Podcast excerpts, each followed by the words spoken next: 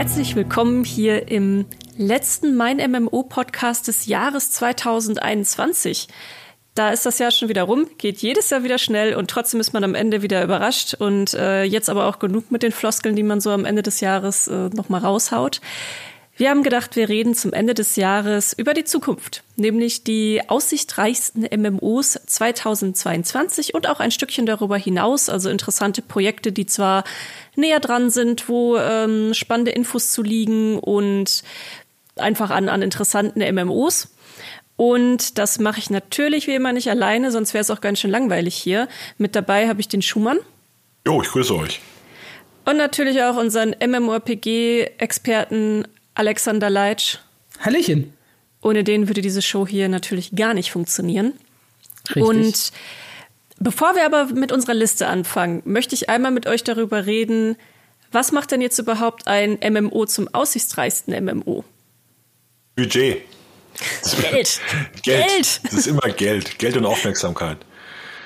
Ja, wir sind nicht, es ist hier nicht so, als hätten wir 800 Spiele zur Auswahl und suchen uns die fünf besten aus, sondern es sind ähm, die großen Studios, die es gibt, wie NCSoft in Südkorea, wie ähm, das Crowdfunding-Projekt Star, Star Citizen, das seit Jahrzehnten von sich reden macht, ist wirklich bald ein Jahrzehnt her, oder eben sehr große Indie-Projekte, hinter denen Millionäre stehen, die, die auch schon den ersten Alphas deutlich gemacht haben, äh, dass dort was ist. Es gab in der Vergangenheit schon immer wieder Spiele, die in dieser Liste waren und die später rausgefallen sind, weil sie einfach nicht mehr äh, aussichtsreich wirkten. Also wir reden von Cabinet Unchained, Chronicles of Illyria, alles Spiele, die mit großen Ambitionen gestartet sind und wo dann nach einigen Jahren klar war, dass sie diese Ambitionen nie erfüllen würden. Und die haben wir dann aus den Listen rausgekickt. Was da übrig bleibt, sind die, so ist so die Creme de la Creme der letzten Jahre. Ich würde sagen, neben Budget ist auch zumindest eine halbwegs innovative Idee wichtig. Also ich glaube, einfach nur jetzt den, den nächsten WoW-Klon rauszuhauen, wie wir das so in den 2006er bis äh, 10er Jahren hatten, äh, damit äh, schafft man jetzt gerade auch nicht auf sich aufmerksam zu machen, beziehungsweise eines der aussichtsreichsten Spiele zu werden. Ja, da bin ich ganz bei euch. Also Innovation finde ich auch immer wichtig. Geld ist sowieso wichtig. Es gibt natürlich auch keine Ahnung, wie viel Du hast ja schon gesagt, Schumann, Indie-Projekte, die dann irgendwo auch versanden und von denen man vielleicht niemals was hört, was dann vielleicht auch ambitioniert oder vielleicht sogar tolle Projekte sind. Aber wenn es nicht finanzierbar ist, ist es natürlich problematisch. Ähm, also ein großer Name, der dahinter steht. Was ich persönlich auch immer wichtig finde, das geht so ein bisschen in deine Richtung auch, Alex, mit Innovationen, dass das Gameplay irgendwie interessant ist und dass der Look von dem Spiel mich auch sofort reizt. Also der, der Look ist für mich auch immer ganz interessant, wenn ich so einen Trailer das erste Mal sehe, sei es jetzt ein Cinematic oder ein Gameplay-Trailer. Das muss irgendwas haben, so ein, so einen kleinen Wow-Effekt zumindest, wo man denkt, ja, das, das könnte was sein. Das habe ich vielleicht so in der Form noch nicht gesehen. Das sieht einfach mal anders aus. Das ist spannend.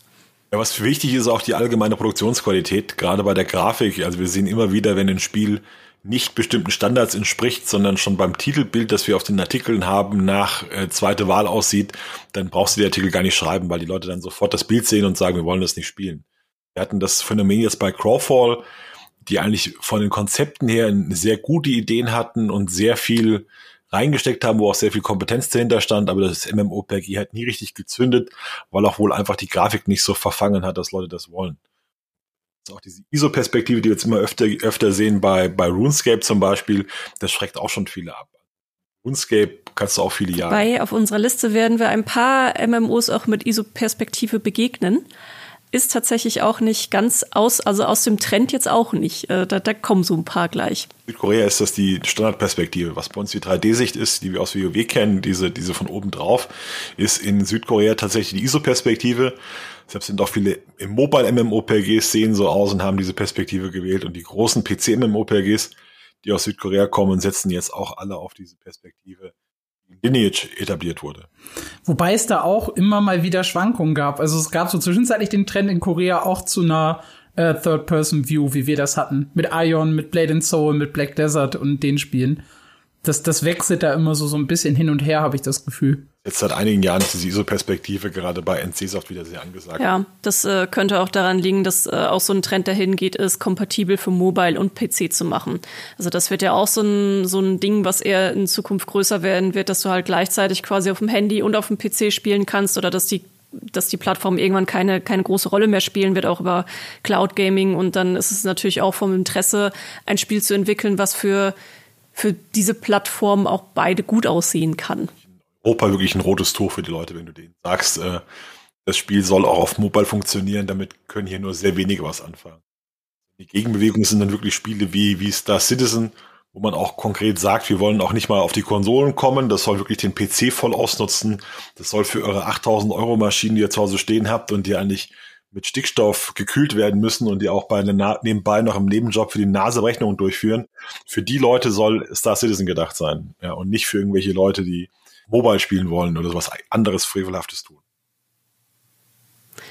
Dann äh, ist, die, ist die Liste natürlich sehr spannend. Sollen wir dann vielleicht mal zu den Spielen kommen?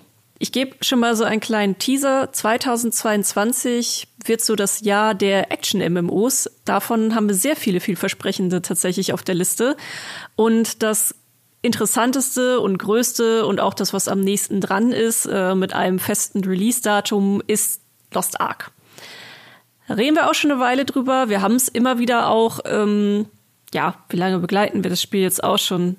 Seit Jahren, seit Jahren ist es ja schon eine Weile ähm, released, aber nicht bei uns, nicht bei uns im Westen, äh, mit Ausnahme jetzt von Russland.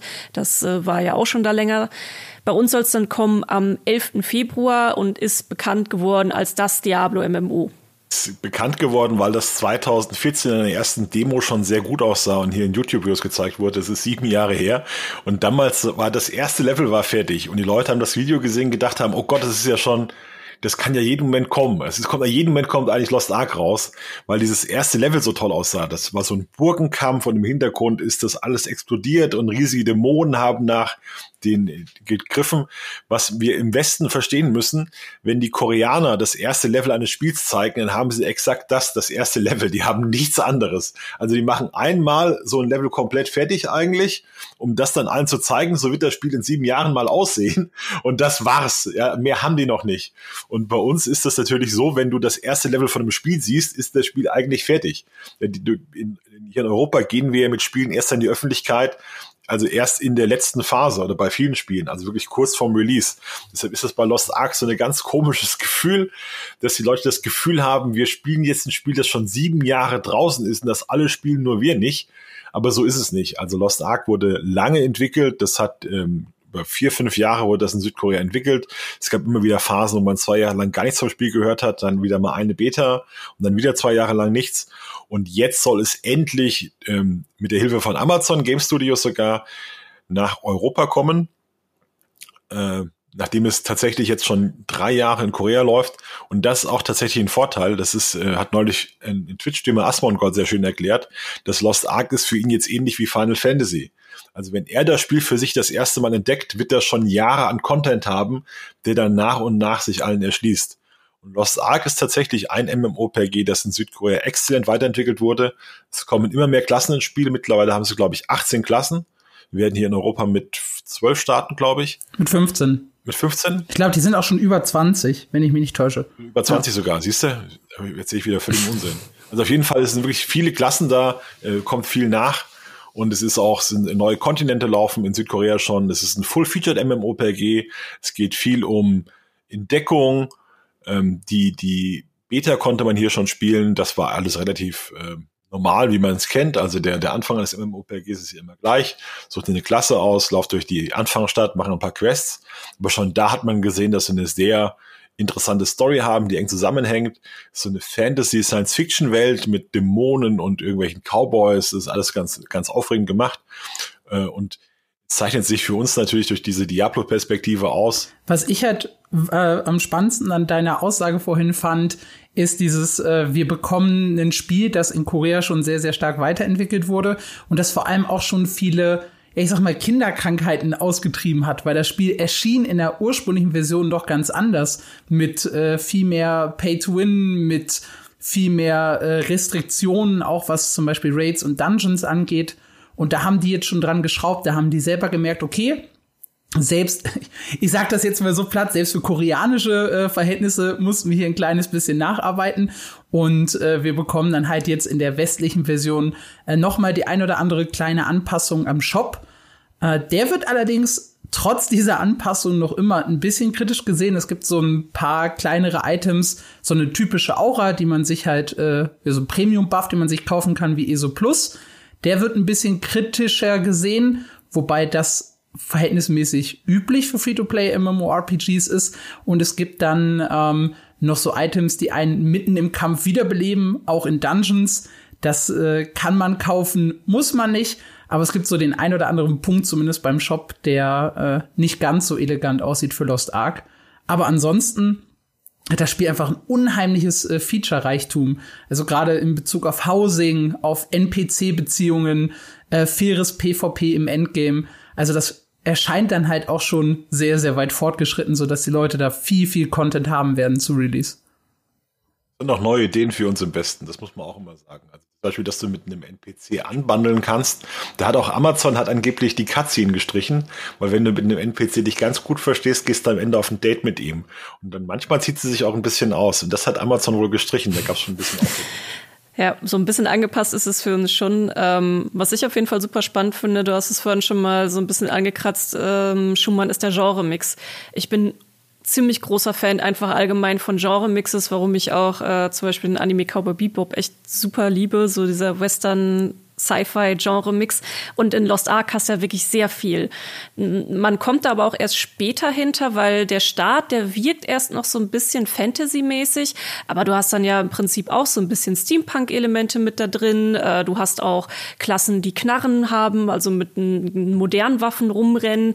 Hast du auch irgendwie äh, ja, E-Gitarren und sowas. Also hast da auch ganz, ganz äh, wilde, verrückte Zusammenkünfte. Und das macht es für mich auch irgendwo besonders, weil man es schlecht irgendwo, was das Genre angeht, wegstecken kann.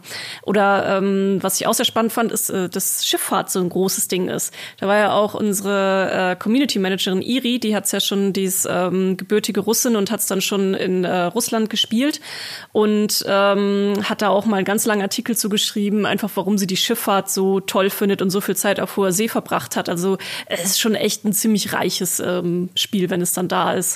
Was bei Lost Ark, glaube ich, noch wichtig ist äh, für uns im Westen, ist, es ist nie over the top gemixt. Also es gibt halt, wenn man irgendwie Terra äh, spielt, dann kann man ja als, als Reittier Autos, Motorräder, Flugzeuge und was weiß ich in der Fantasy-Welt haben. Und das wirkt halt ziemlich deplatziert. Und bei Lost Ark wirkt das halt, obwohl da viel gemischt wird, recht stimmig. Und das ist halt sehr, sehr schön und finde ich auch wichtig. Meine Befürchtung für das Spiel ist eben, dass es wie Black Desert enden wird, dass es ein Spiel für MMO-Kenner wird, die sagen, wir wollen das, wir haben uns darauf gefreut, ist endlich mal was anderes, aber dass es ihm nicht gelingen wird, die Diablo 3 Zielgruppe zu begeistern, die es eigentlich hätte. Vielleicht doch zu asiatisch ist, vielleicht doch zu zu eigensinnig, zu sehr auf Grind ausgelegt ist. Das ist so meine Befürchtung. Ähm, da hattest du ja auch einen interessanten Artikel letztens geschrieben, Alex. Der ist noch gar nicht so alt. Äh, ein paar Tage, glaube ich, zum Zeitpunkt der Aufnahme. Das ist der 21.12. Da ging es darum, dass der Game Director selber gesagt hat, dass er eigentlich nicht mit so einem großen Start rechnet. Äh, nee, Entschuldigung, du warst das nicht, das war Mark, unser anderer MMORPG-Autor. Ähm, aber ich glaube, du hattest die Story mit in die Redaktion gebracht und verteilt. Deswegen habe ich dich jetzt gerade damit verknüpft. Ähm, aber das ist äh, auch eine ganz interessante Aussage gewesen. Er rechnet eigentlich zum Start mit im Westen nicht mit mehr als 200.000 gleichzeitigen Spielern und Spielerinnen. Das wäre dann ungefähr ein Fünftel von New World. Und er hat auch gesagt, er möchte eigentlich keine kurze Hypewelle, sondern plant eigentlich, dass das Spiel sich dann nach hinten raus ähm, weiterentwickelt, weiter wächst und setzt da so mehr auf Community Building. Und was Lost Ark bisher hat, ich weiß nicht, ob sich das ändern wird, wenn man es dann letztendlich spielen kann, ist, du hast schon eine echt starke Community auch jetzt schon dahinter stehen. Also Leute, die jetzt schon sehr begeistert von dem Spiel sind, das auch aufs Blut verteidigen. Ich äh, erinnere an die berühmte Kolumne von Alex, wo er gesagt hat, dass es gut für Lost Ark ist, wenn es äh, nicht äh, zum gleichen Zeitpunkt wie New World erscheint, äh, damit New World nicht den ganzen, die ganze Aufmerksamkeit nur für sich nimmt. Ähm, Ah, da gab es auch ein paar Leute, die waren wirklich bitterböse auch auf Alex wegen dieser Kolumne. Gesagt, Lost Ark ist das viel tollere Spiel und viel größer und ähm, kann natürlich auch sein, dass das dann dieses Wunschdenken ist. Aber ich habe schon das Gefühl, dass da jetzt schon ein paar sehr passionierte Leute hinterstehen. Da gibt's auch eine lustige Anekdote von dem Entwickler, von dem, von dem Chef des Spiels, der gesagt hat, es gab äh, bisher 26 Leute, die seit dem äh, Release Ende Dezember 2018 bis jetzt jeden einzelnen Tag online waren. Und das äh, zeigt, glaube ich, schon, dass da, also zumindest in der koreanischen Version sehr, sehr viele Leute ähm, da richtig, richtig, eine richtig große, richtig enge Fanbase hat. Und ich glaube, dass sich das auch zu uns übertragen kann. Ich glaube aber auch, dass es halt kein so riesiges Spiel wird, kein massentaugliches. Ich halt klar sagen, dass man jetzt auch keine Wunderdinge von Lost Ark erwarten sollte. Das ist ein sehr solides Spiel. Es erfindet das Genre aber nicht neu oder es macht irgendwelche wahnsinnigen Sachen, was man jetzt von Star Citizen erwarten würde eine virtuelle Superwelt mit ganz tollen neuen Features, sondern es ist ein Spiel mit sehr viel Stoff, aber auch nicht endlos Stoff, äh, wo sich dann auch vieles wiederholt. Es ist sehr viel Grind für unsere Verhältnisse. Es gibt ein ausgeklügeltes Itemsystem, es gibt viele neue Features, die wir hier im Westen nicht so kennen, wie eben das mit dem NPCs anbandeln. Das ist aber auch, auch mit NPCs anbandeln, das klingt ja so toll. Aber in Wirklichkeit ist es auch wieder reiner Grind. Also da musst du auch wieder dafür richtig hart arbeiten. Das ist halt bei all diesen Elementen so. Es ist halt so ein Spiel, was Leute intensiv spielen werden für viele Monate, die so eine MMORPG-Erfahrung wollen, wo sie jeden Tag das Gleiche machen und sich dann in denselben äh, Dungeons rumlaufen und wo sie dann der Beste in dem Bereich, in dem Server werden und der erste Toten, der erste Beschwörer spielen werden, wenn die neue Klasse kommt, dann nach Monaten raus. Dann sind sie ganz verrückt drauf, diese neue Klasse zu spielen.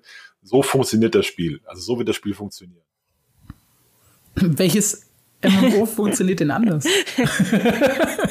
Ja, ja, ja, eben. Und ich glaube, das wird auch wirklich ein MMOPG für MMOPG-Spieler sein. Also kein New World ist ja eher so ein Spiel für jedermann, wo auch mal jemand reinschaut, der vielleicht nur Skyrim kennt und äh, oder der, der von Rust kommt oder der von einem Survival-Spiel kommt. Lost Ark hätte die Chance, groß zu werden, wenn Leute das Spielen, die Diablo 3 kennen ja, und nur Diablo 3 kennen, aber das wird wahrscheinlich nicht klappen, sondern das wird wirklich ein MMOPG für MMOPG-Fans. Ich weiß, dass alle MMOPGs funktionieren, das ist ja das Problem des Genres. Deshalb meckert ja jeder über MMOPGs, dass jedes MMOPG sich genau gleich spielt. Und dass du immer dieselbe, ich habe ja gesagt, ich hab, als ich New World gespielt habe, da hatte ich das Gefühl, die ersten zwei Stunden in New World habe ich schon tausendmal gespielt, weil jedes MMOPG genau gleich anfängt.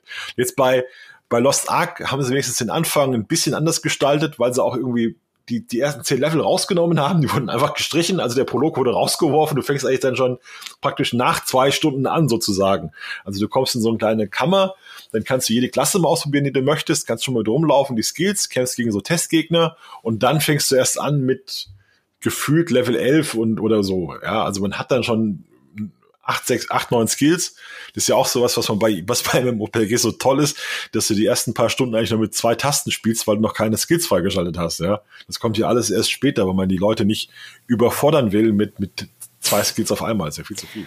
Ja, äh, gut. Dann die Prognose ist äh, zusammenfassend nochmal, es äh, wird, also ich gehe auch davon aus, dass es jetzt wirklich am 11. Februar erscheinen wird oder Wendeverzögerung, dann nicht mehr allzu viel. Also das wird so das erste große MMO sein, das uns dann äh, 2022 erwartet.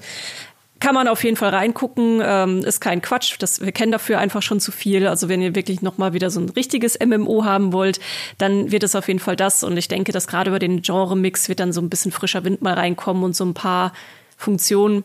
Aber ja, ist dann auch nichts, was ihr dann auf einmal fünf Jahre spielt und nur das und auf einmal darin lebt. Ähm, eben ein typisches MMO.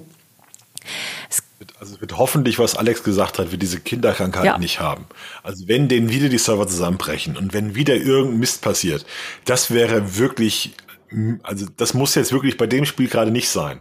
Also es war bei New World war völlig klar, dass es passieren würde und jetzt bei Jetzt bei Lost Ark können sie sich das, können sich diese Phase eigentlich sparen, weil die wissen, wie, was die, was die Probleme sind, weil das Team eigentlich ausgeruht rangeht, weil da keiner kurz vorm Burnout steht wie bei anderen neuen MMOPGs weil die auch wissen, wie das alles funktioniert. Also das könnte mal wirklich ein MMOPG werden, das äh, relativ ruhig im Westen startet, so wie äh, Sword of Legends Online war doch auch ein relativ ruhiger Start oder ohne riesige Katastrophe. Das war ein, ein super smoother Start, ja. Aber es waren halt auch nur 18.000 Spieler. Das muss man halt auch sagen. Vielleicht wird es dann die ersten, gut, wenn es die ersten Wochen Serverprobleme gibt, das wird wahrscheinlich kommen, sowas, aber nicht Dupes und Exploits und hier hat jemand entdeckt, wie man den Chat benutzt, um anderen ja. Leuten riesige Würste auf den Bildschirm zu zaubern. Sowas bitte nicht. Also das wäre schon ungewöhnlich. Ja, bei dem Diablo-Thema bleiben wir. Ähm, also Lost Ark, wie gesagt, bekannt als das Diablo-MMO. Aber es wird auch 2022 hm, zumindest laut Aussage des Studios äh, Diablo Immortal erscheinen. Ob das jetzt wirklich noch 2022 klappt, äh, bin ich mir noch ein bisschen unsicher, vor allem auch mit den Hintergründen, die jetzt gerade bei ähm, äh, die wir jetzt so bei, bei Blizzard kennen, ähm, könnte vielleicht noch schwierig werden. Ähm, aber das ist das, ja, Diablo Immortal, das Mobile MMO das damals auf der BlizzCon, jetzt habe ich gerade das, ich habe es mir auch nicht notiert, das Jahr nicht mehr parat, war das 2018, 2017? Das ist, glaube ich, 18 gewesen. 18, sein, ne? Ja. Äh, auf jeden Fall, das auf der BlizzCon damals enthüllt wurde und dann zum Meme wurde mit dem April-Scherz, weil alle einfach nur gerne etwas zu einem PC-Diablo hören wollten und dann kam eben Diablo Immortal um die Ecke. Aber man muss immer noch sagen, auch wenn man jetzt kein Fan unbedingt von Mobile ist oder vom Spielen auf dem Smartphone, alle Leute, die bisher auch Diablo Immortal testen konnten. Ähm, dazu zählt auch ähm, Benedikt aus unserer eigenen Redaktion. Und der war jetzt auch nicht unbedingt erpicht darauf, ein Mobile-Spiel zu testen, ist aber Diablo-Fan oder Hack-and-Slash-Fan allgemein auch gesagt, oh Mensch, Mist, ähm, das Ding ist doch cooler, als ich dachte. Also es ist schon ein sehr vollwertiges MMORPG. Blizzard sagt seit Jahren all die richtigen Sachen zu Diablo Immortal. Also wirklich, kann, keiner kann da irgendwas finden, wo, wo man meckern kann. Die Entwickler wurden genau mit diesen Fragen konfrontiert. Ihr macht jetzt ein Mobile-Spiel, was ist denn da los? Wollt ihr jetzt die billige Kohle haben? Die haben gesagt, nein, bei Blizzard, wir lieben Mobile-Games, wir spielen alle Pokémon Go wie irre. Die Org-Statue vor unserem Hauptquartier ist ein Pokestop. Wir, wir nehmen das total ernst. Wir äh, betrachten das wie ein richtiges Projekt. Also das wurde überhaupt nicht, wie man sich das so vorstellt, als wir hauen jetzt mal ein Spiel in einem Jahr raus, entwickelt, sondern als vollwertiges Projekt, als nächster Schritt in der Geschichte von Blizzard, als Mobile-Game, dem man sich voll widmet den ganzen Verschiebungen merkt man jetzt, dass da wirklich was dran ist. Wird hochwertig entwickelt, daran kann es gar keinen Zweifel geben. Das weiß man eigentlich jetzt schon. Auch alle Aussagen, die, die von Blizzard kommen, sprechen dafür, dass man das sehr seriös angeht, dass man es langfristig entwickeln wird, dass man es als wichtiger Schritt für die Zukunft als Vorwärtsprojekt sehen will.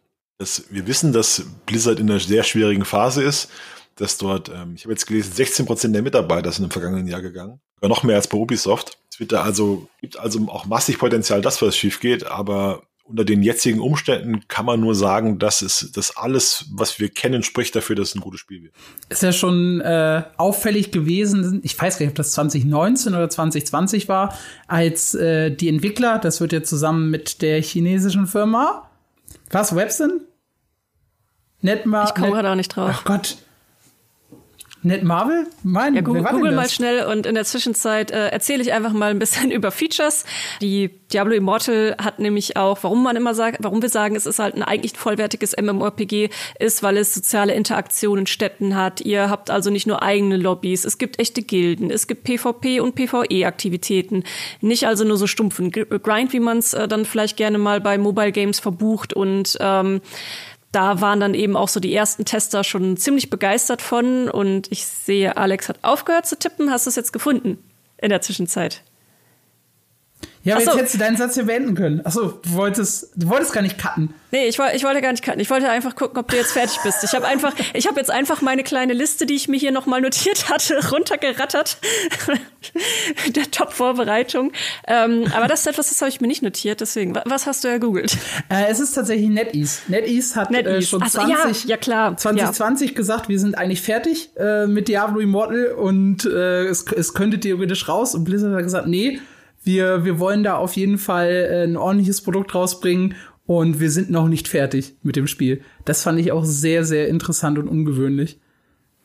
Und es soll auch eine coole Story haben. Also ähm, als die ersten Alpha-Tester und Testerinnen dann so ihre Berichte enthüllt haben, ähm, da gab es dann ja auch schon so erste ähm, Cinematics zu den zu der der Story an sich. Und da waren auch unsere Kollegen äh, von der von der Gamestar, denen ist ja immer die Story so äh, extrem wichtig. Ähm, bei bei allen Spielen waren da auch schon sehr angetan vor und sogar äh, Maurice Weber äh, einer der, der größten Kritiker auch noch zu Anfang von diesem Spiel, der auch nach dieser BlizzCon einfach zusammengebrochen ist vor Trauer, dass es ein Mobile Game war, nachdem er die Alpha dann getestet hatte, ähm, hat er ja auch gesagt, ja, hm, Mist, nee, ist doch eigentlich ein ziemlich gutes Spiel, eine Überraschung. Also kam jetzt auch die Nachricht von, von Microsoft, dass 2022 Programm kommen soll, mit dem man alle Mobile-Spiele auch auf.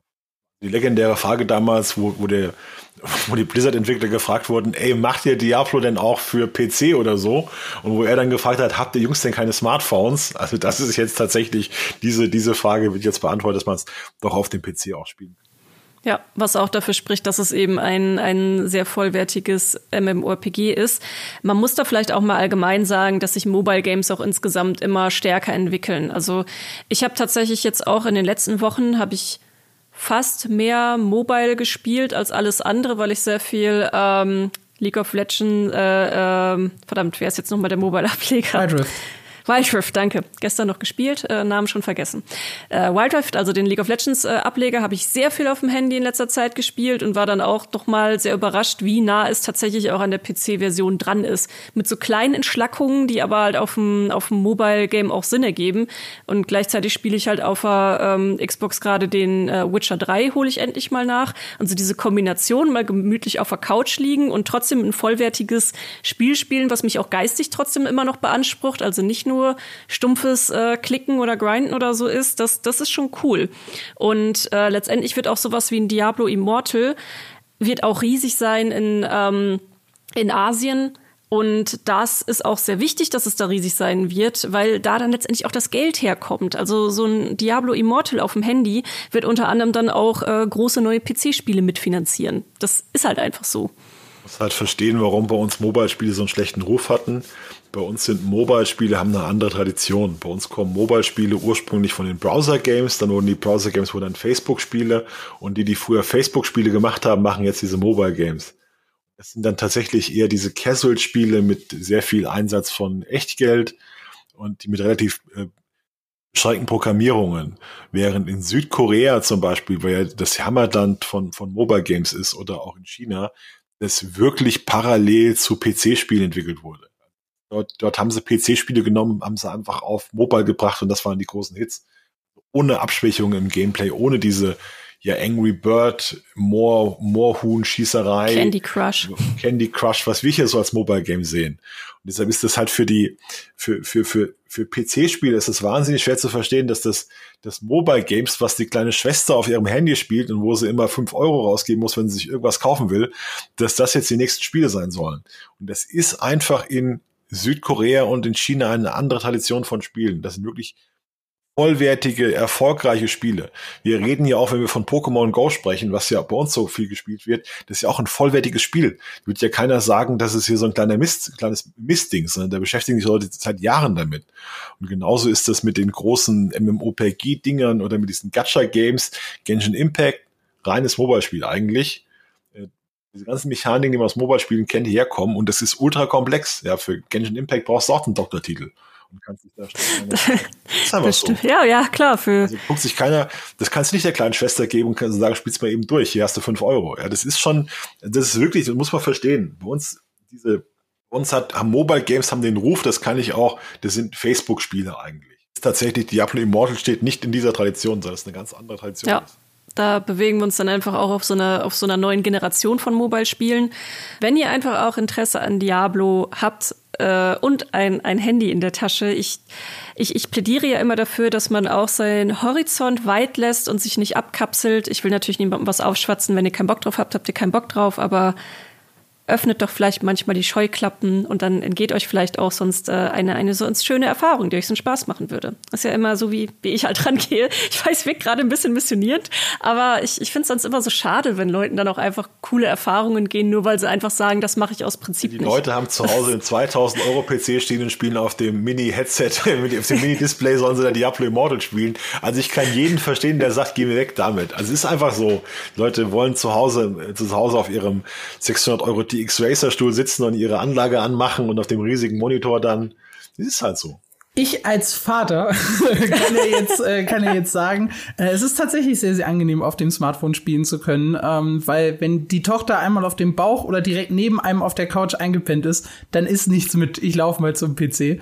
Äh, da ist Wild Rift tatsächlich äh, gerade zusammen mit Legends of Runeterra, das Kartenspiel von LoL, das sind so meine äh, Go-To-Games gerade. Ich kann, ich kann jeden Leser verstehen, der sagt, ich kann das gut du, verstehen. Verstehen, verstehen kann ich das auch total, weil wofür hat man denn die tolle Hardware zu Hause stehen, wenn man es dann doch nicht macht? Aber äh, ich meine, solche Spiele sind ja auch gedacht für zum Beispiel auch mal in der U-Bahn spielen. Das funktioniert auch super. Also ich habe auch schon mal dann so eine Wild Rift Runde auf einer längeren U-Bahn oder S-Bahn Fahrt dann äh, auch mal gespielt ohne Probleme. Das, das ist dann auch schon cool. Diablo Immortal wird auf jeden Fall äh, nach aller Ansicht nach der, der ersten Tester und Testerinnen ein gutes Spiel. Man hat schon einiges dazu gesehen, man kennt das Gameplay, ähm, Blizzard steht dahinter. Ähm, wie gesagt, ob es jetzt wirklich 2022 dann kommt, hängt wahrscheinlich auch ein bisschen gerade an der internen Situation. Da können wir natürlich jetzt keine große Prognose zu ab aufstellen, wie sich das so im nächsten Jahr entwickeln wird und was für einen Effekt das jetzt noch auf Releases haben wird. Dafür sind wir wirklich nicht, nicht tief genug drin und äh, können da nicht Mäuschen spielen.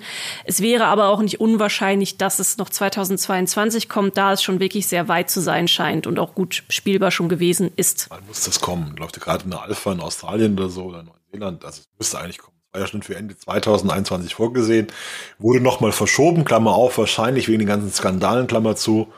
Es wäre auch einfach nicht gut gewesen, das 2021 noch zu falsche Signal gesetzt, nach dem Motto, bei uns, bei uns brennt gerade die Bude und die Leute kündigen hier reihenweise, ach hier und ist das neue Diablo. Wäre ja furchtbar gewesen. Das hättest du ja gar nicht verkaufen können. Da kannst du ja auch keine Marketingaktion und gar nichts fahren. Also alles, was man dazu gemacht hätte, wäre wahrscheinlich sowieso das, das andere Thema hochgekommen. Aber gut, das, da haben wir ja schon ganze Podcasts mitgefüllt und da kann man wahrscheinlich auch noch ganze Podcasts mitfüllen. Ähm, wenn euch die Situation zu Blizzard interessiert, dann geht mal ein bisschen in der Timeline zurück. Da haben wir auf jeden Fall einige Zusammenfassungen und immer den aktuellen Stand abgedeckt. Ähm, da wird es wahrscheinlich nächstes Jahr auch noch mal ein Update zu geben, wenn es wieder was Neues gibt. Kommen wir aber zum nächsten Game. Und das wolltest du unbedingt mit auf der Liste haben, Alex, weil du sagst, das ist definitiv eins der spannendsten MMOs und die Rede ist von Core Punk soll im Frühling eine Beta bekommen, äh, also 2022, und ist so eine ja, auch da kann man sagen, ist so eine, so eine Art von Genre-Mix, so eine Mischung aus WoW Classic und League of Legends. Also auch hier sind, befinden wir uns noch in der ISO-Perspektive, also schon das dritte Game, ähm, das 2022 in ISO-Perspektive erscheint, hat eine ähnliche Grafik wie LOL und ja, hat auch so ein paar Mechaniken davon, mit einer etwas verdeckten Karte durch Nebel, dass man nicht alles sieht, aber hat eben wie äh, zum Beispiel aus WoW Classics auch Dun Dungeons und Raids mit sowas wie Mythic Plus, also höheren Schwierigkeitsgrad für die Dungeons, Reittiere, PvE-Inhalte, PvP und ja, warum, warum wolltest du es dringend auf der Liste haben? Ja, ich glaube tatsächlich, dass die äh, Core-Punk-Leute äh, zwei Dinge gut erkannt haben. Nämlich zum einen, äh, dass die Leute Bock auf, auf Dungeons haben und B, dass die Leute Bock auf so ein bisschen, ich möchte wieder äh, der Held sein, Leute sollen mich auf dem Server wieder kennen. Dass das so ein Punkt ist, äh, der vielen Oldschool-Spielern sehr, sehr wichtig ist. Und da haben sie halt äh, beschlossen, einen interessanten Twist, sage ich mal, im Crafting-System vorzunehmen, denn äh, die High-Level-Waffen, die kann man nur bauen, wenn man ein guter Crafter ist. Und die kann ich nicht einfach so kaufen und verkaufen, sondern ich muss das Item in das, in, in das Handelsfenster des jeweiligen Spielers bauen, an dem ich es äh, verkaufen möchte. Das bedeutet, ich muss also wirklich zu einer Person hingehen und sagen, hey du, du baust doch äh, gerade die besten Waffen auf dem Server, ich habe hier die Mats, bau mir das doch mal. Und ich glaube, dass das äh, für zumindest einen ganz, ganz äh, harten Kern ein sehr, sehr interessantes Feature ist, um halt wieder sich so einen Namen auf dem Server zu machen. Und auf der anderen Seite sagen sie dann halt äh, Dungeons wie, wie Mythic Plus, also ich möchte, also so ein bisschen halt vom Schwierigkeitsgrad her wie WoW und PvP gegen andere Spieler in der offenen Welt. Und da gab's dann genau den ersten großen äh, Shitstorm, wo die Leute gesagt haben, oh, nicht schon wieder ein PvP MMORPG, tun uns das bitte nicht an. Und dann haben die gesagt, okay, wisst ihr was? Man könnte ja darüber nachdenken, wir machen hauptsächlich unsere Server PvP, aber wir bieten auch ein paar Server mit PvE, mit reinem PvE an. Und ich glaube, das ist halt auch was, was ja ein paar Leute bei New World gesagt haben. Trennt doch die Server für die Leute, die keinen Bock auf PvP haben, aber lasst uns halt dieses Open World PvP an. Und wenn sie das dann tatsächlich so umsetzen sollten, wie sie es angekündigt haben, dann ist das, glaube ich, A, ein guter Kompromiss und äh, ja, das ist, das ist ein guter Kompromiss. Punkt. Da gibt's kein, eigentlich kein B. Ja. Ja. Ähm, ich finde auch das. Ich habe mich bisher noch gar nicht so tief damit beschäftigt, aber ich merke immer wieder bei Leuten, die sich damit beschäftigen, dass sie wirklich sehr tief begeistert sind. Also äh, auch hier äh, Benedikt äh, Grothaus bei uns der Redaktion, der hat mir auch schon öfter von Corepunk erzählt und dass er dann sehr großes Interesse hat.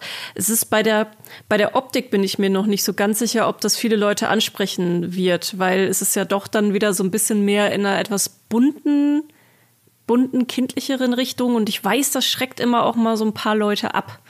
Das sieht am ehesten so ein bisschen aus wie Warcraft 3, äh, ja. finde ich. So, also selbst, selbst noch ein bisschen, bisschen bunter als äh, und auch ein bisschen altbackener noch als LOL in der, in der aktuellen Version.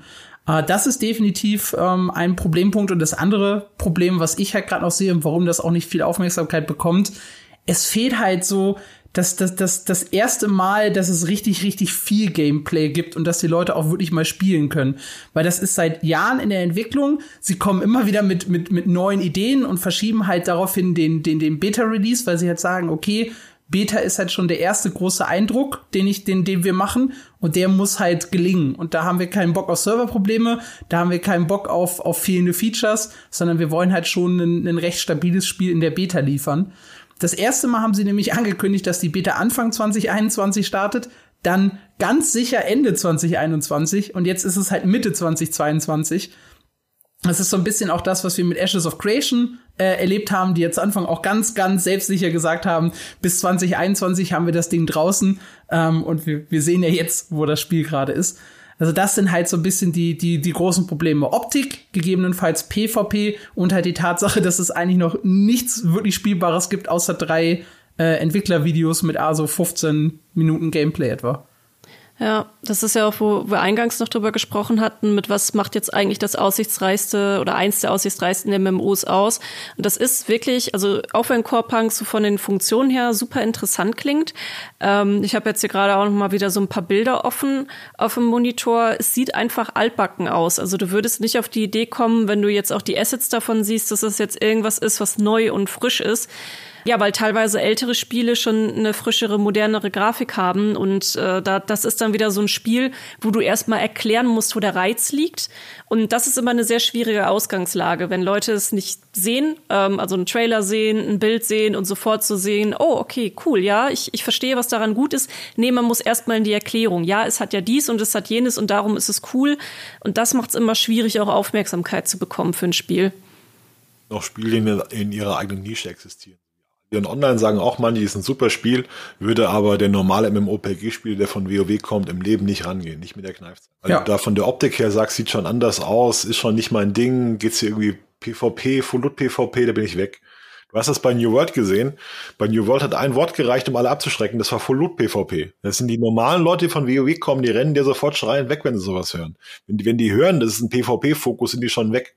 Ja, oder wenn du dann Loot hörst, also ich verliere alles, wofür ich gearbeitet habe in fünf Minuten, da haut dir der normale Spieler haut dir einfach ab, wenn er das hört, weil er diese Frustration nicht erleben will. Das ist dann eine ganz kleine, hartgesottene Gruppe von Leuten, für die du, für du so ein Spiel entwickelst. Also für mich wäre Corpank auch nicht, auch kein aussichtsreiches MMOPG, weil es einfach zu fremd ist für, für für Leute. Das ist dann so Hardcore-Spieler wie Grothaus, der irgendwie 20 Jahre alles gespielt hat, der den, den, nächsten Kick sucht, der kann das, den ist das spannend, aber äh, das ist ja nicht die, ist ja nicht so eine riesige Gruppe von Spielern. Es gibt schon viel mehr, als man denkt, aber auch nicht so riesig. Es hat halt so ein bisschen äh, so, so, so Crawfall-Vibes für mich. Mit den, mit den Verschiebungen, so ein bisschen mit der Nische, mit der Optik.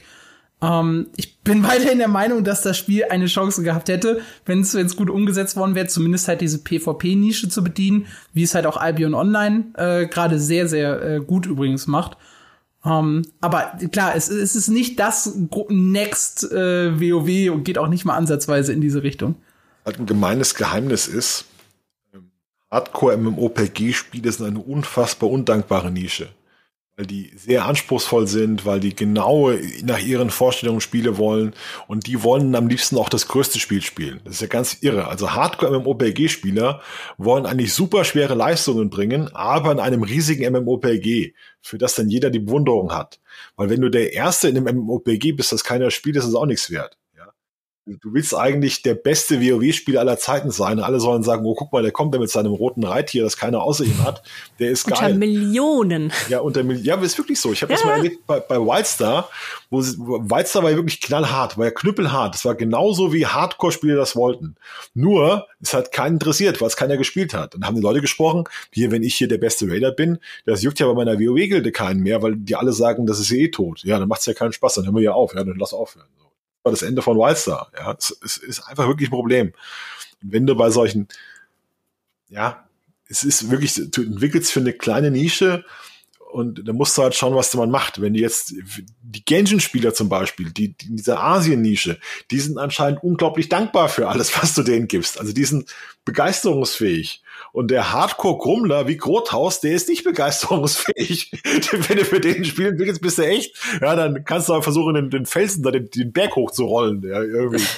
falls, du, falls du gerade zuhörst, Benedikt, Grüße gehen raus. Wir können auch äh, EVE Online-Spieler reden, die sind genauso. EVE Online-Spieler sind furchtbar. Die wollen irgendwie riesige Industrieimperien aufbauen, alles zerstören, intrigieren. Willst du für die ein Spiel entwickeln, für die verrückten Isländer da oben? Ja, du denkst ja auch, oh Gott. Also ist schon die, natürlich ist das, ist das eine, ist das ein Markt und der ist auch treu und das ist auch interessant. Aber das ist jetzt, wenn du da neu versuchst reinzukommen, ist ein sehr undankbares Publikum, behaupte ich mal. An Wildstar zum Beispiel gesehen. Da dank, das dankt dir keiner, wenn du ein Hardcore-Spiel ja. machst, das ja. für so eine Nische. Man muss auch sagen, die Spiele, die dann in den letzten Jahren so hochgekommen sind in der Form, die sind auch alle sehr schnell wieder von der Bildfläche verschwunden. Last Oasis ist jetzt nochmal so ein Beispiel, was mir aktuell im Kopf ist. Aber diese Liste soll ja auch nicht nur bestehen aus den äh, Spielen, von denen man sowieso schon gehört hat, weil ähm, Vielleicht seid ihr ja da draußen und denkt, das klingt doch ganz interessant und das könnte was für mich sein. Es kann natürlich auch immer sein, dass so ein Spiel dann seine Nische findet und in der Nische dann auch wächst und gedeiht. Deswegen erzählen wir euch natürlich auch davon, dass falls es eure Nische ist, dann findet ihr sie da vielleicht und könnt dem Spiel dann auch zum Erfolg verhelfen in seiner Nische. Und ja, ich würde sagen, kommen wir mal zu Project TL. Das ist auch eine sehr verrückte Geschichte insgesamt. Ähm, ein Spiel, das schon uns sehr, sehr lange begleitet, denn es hieß früher auch mal anders. Also vielleicht kennen einige unter euch es eher unter dem Namen noch Lineage Eternal. Ist tatsächlich schon seit zehn Jahren in der Entwicklung, soll jetzt in der zweiten Hälfte von 2022 kommen und ist von NCSoft. Sind wir also auch wieder im äh, südkoreanischen Markt, auch ein Action-MMO, auch wieder in der ISO-Perspektive. Warte mal, Core Punk ist auch, ja, sind wir jetzt schon beim vierten in der ISO-Perspektive. Ich habe ja gesagt, 2022 das große Jahr der ISO-Perspektive und Action-MMOs. Und auch hier, ja, ein Action-MMO. Ähm, Schumann, du hast dich schon sehr intensiv mit diesem Spiel beschäftigt, äh, beschäftigst dich auch schon seit Jahren darüber und hast, glaube ich, vor einem Monat ungefähr nochmal auch einen größeren Bericht geschrieben, ähm, wo du auch nochmal die aktuelle Situation so ein bisschen zusammengefasst hast.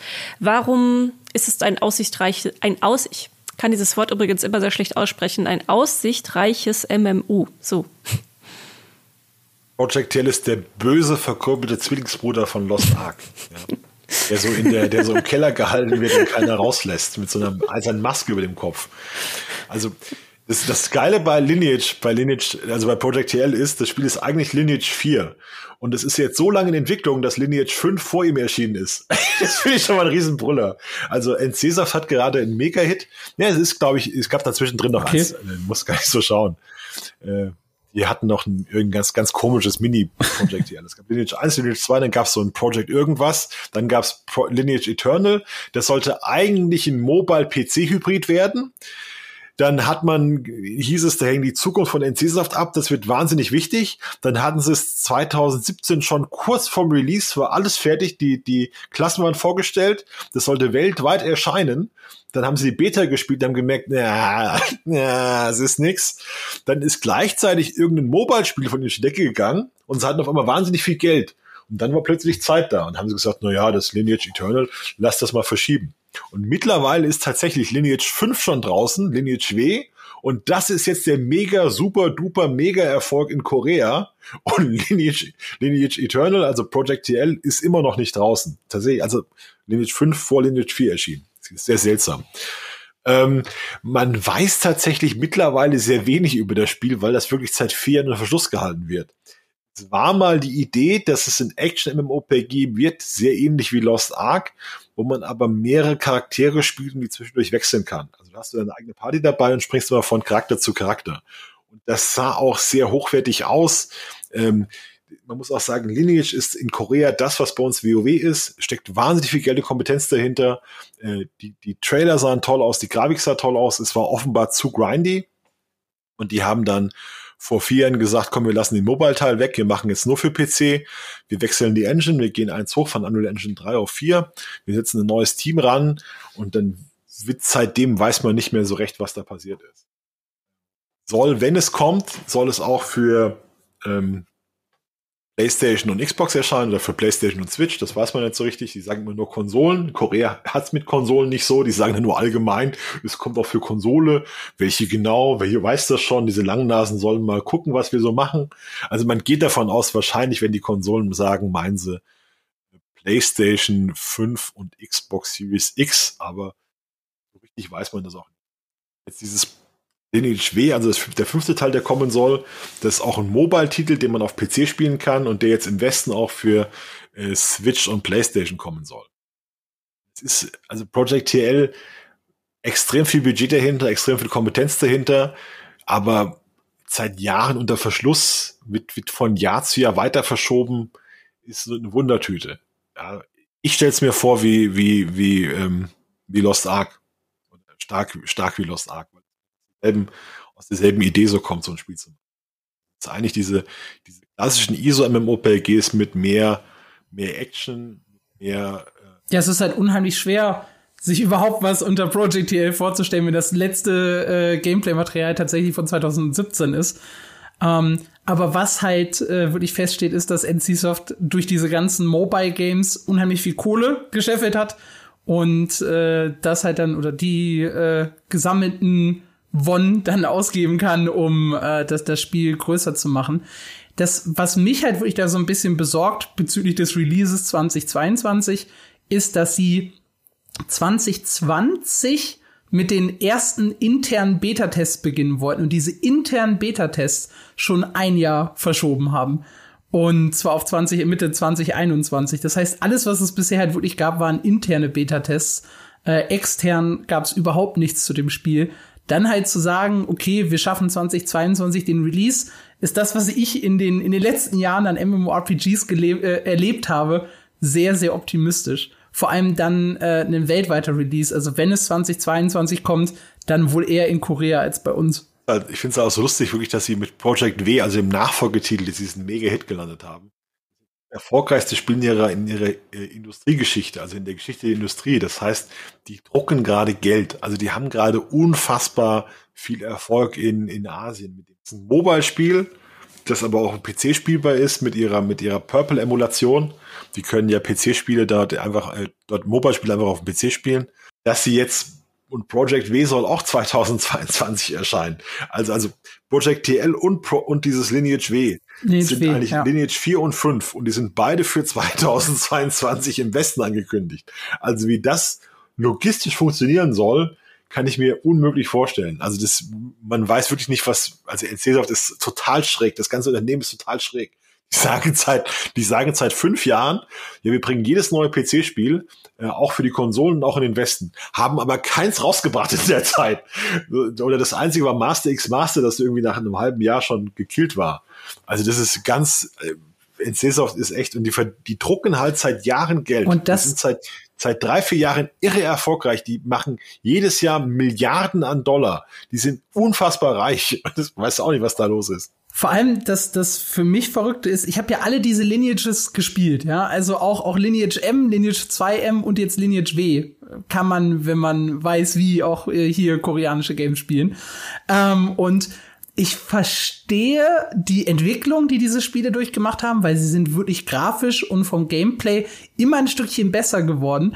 Aber es ist im Grunde zu 90 Prozent immer noch ein Autoplay-Spiel, zumindest bis rein ins Endgame. Und dass die Leute da so unglaublich viel Geld reinbuttern, äh, finde ich, finde ich total faszinierend. Es ist halt was, was ich nicht machen würde. Wenn ich halt Geld in ein Spiel butter, dann tue ich das, weil mir das Spiel gefallen hat und nicht, weil ich schon vorab Vorschusslorbeeren gebe, um ins Endgame irgendwie zu kommen oder mir Endgame-Rüstung zu craften. Das ist so was, also, da, da, dass diese Spiele so unglaublich erfolgreich sind. Sie sind halt nicht schlecht. Sie sind, sie sind so an sich hochwertig gemacht, aber sie sind halt so überhaupt nicht der, der westliche Typ irgendwie. Da, da ist dann noch die Frage, ob sie das dann schaffen, hier irgendwie für den Westen schmackhaft zu machen, weil wir hatten es ja vorhin auch bei Diablo Immortal, was dann so die Probleme sind. Es ist ja, es ist ja im Prinzip auch das Mobile-Prinzip. Also auch wenn sie jetzt äh, auf dem PC oder Konsolen sind, es spielt sich ja trotzdem irgendwie wie ein Mobile-Game, aber das, was wir hier als die schlechte Sorte von Mobile-Game empfinden, ähm, ja, aber ja, wir hatten es eingangs gesagt, viel Geld ist wichtig, das haben sie auf jeden Fall. Hochwertige Sachen können sie produzieren, die halt schick aussehen und irgendwo was hermachen. Ähm, Aber ist halt die große Frage, ob es dann hier gut ankommen wird. So, als nächstes haben wir auf der Liste, jetzt kommen wir zu dem MMO, das wir hier auf der Liste haben. Das einzige von denen, wo ich persönlich wirklich drauf schiele und denke, ja, das will ich super, super dringend spielen und da habe ich richtig Bock drauf. Also mit Ausnahme von Lost Ark, das werde ich auf jeden Fall ausspielen, aber es macht mich nicht so heiß wie das MMO, was jetzt kommt, und das ist Palia. Und Palia. Jetzt kommt jetzt, das kommt was Cooles. Jetzt kommst du mit Hallo? Palia. Hallo? Jetzt, jetzt kommt Star Citizen, Star Citizen, Crimson Desert. Jetzt dachte ich, jetzt kommen die heißen Spiele. Du hast, du die, du hast doch die Liste vorher gesehen. Ja, ich hätte natürlich auch überrascht jetzt noch irgendein, irgendein MMO hier reinstopfen können. So, Ja, hast mich Surprise. So, hast mich so heiß gemacht, dann kommst du mit Palia. Also echt. Also ich bin mir sicher, dass ich nicht die einzige Person bin, die sich sehr darauf freuen wird, wenn sie es sieht. Ähm, denn es erinnert auch so ein bisschen an Animal Crossing. Und Animal Crossing war ja gerade auch zu Anfang der Pandemie der Verkaufsschlager schlechthin. Und ich habe da auch etliche Stunden drin verbracht. Ähm, hat auch bestimmte Gründe, warum ich mich freue. Die werde ich auch ausführen und vielleicht verstehst du es danach. Also es ist auf jeden Fall eine Alpha für 2022 geplant und ist, wie gesagt, Fans von, äh, für Fans von Spielen wie Animal Crossing. Das heißt, es wird ein sehr gemütliches Spiel, das vor allem auch auf diesen Aufbauaspekt aufbaut. Ähm, ihr habt wir hatten eingangs ja gesagt, was für mich auch immer wichtig ist, man sieht die Assets, man guckt drauf und denkt so, wow, das sieht irgendwie cool aus, das sieht anders aus. Und das hat Palia. Es hat einen sehr, sehr einzigartigen Look in ähm, so sehr sanften Pastelltönen gehalten, so ein bisschen comichaft, ähm, vielleicht auch so ein bisschen in Richtung von, ähm, ja, ja, von so, von so früheren Animes so schon teilweise ein bisschen. Das, was es eben spannend macht, ist es, dass es das totale Gegenteil ist von Action-MMO, PvP-Kämpfe und hast du nicht gesehen, das ist so ein bisschen die Antithese dazu. Und was auch sehr interessant ist, ist, wer dahinter steckt. Das ist nämlich von ähm, dem Studio Singularity 6 und da sind ehemalige Entwickler von Wildstar mit dabei, ein ehemaliger Lead-Designer von Riot Games, also League of Legends ähm, und generell sehr viele ehemalige Mitarbeiter von Blizzard und Riot Games, aber auch äh, der Concept Artist von ESO, ein Level-Designer von The Last of Us Part 2, also es sind schon einige Namen mit dabei, wo man sagt, hey, die haben schon richtig gute Projekte gemacht und wissen, was sie tun. Und ihr seid dann im Prinzip in einem, in einem Dorf und baut das auf. So, das ist das Spielprinzip, ähnlich wie in Animal Crossing. Ähm, es setzt sehr stark auf soziale Interaktion und sie sagen, sie möchten genau ein MMO schaffen für Leute, die eben nicht so viel Zeit haben, die äh, abends dann gerne entspannen wollen. Und das trifft mittlerweile sehr stark auf mich zu. Also ich brauche mittlerweile eher Spiele, wo ich einfach ein bisschen äh, abschalten kann, in so eine Welt hineintauchen, nicht unbedingt zu viel Druck, äh, der ist sonst über den Alltag verteilt schon genug da. Und das macht Palia für mich wirklich super, super interessant. Ich finde, äh, wir haben das vorhin bei Lost Ark gehabt, äh, Beziehungsfeatures mit NPCs, ja, äh, auch auch ein ganz ganz wichtiger Teil von von Palia, dass man eben ja. dass man eben mit seiner mit seiner Nachbarschaft interagiert. Die Nachbarschaft besteht zum Teil aus anderen Spielern.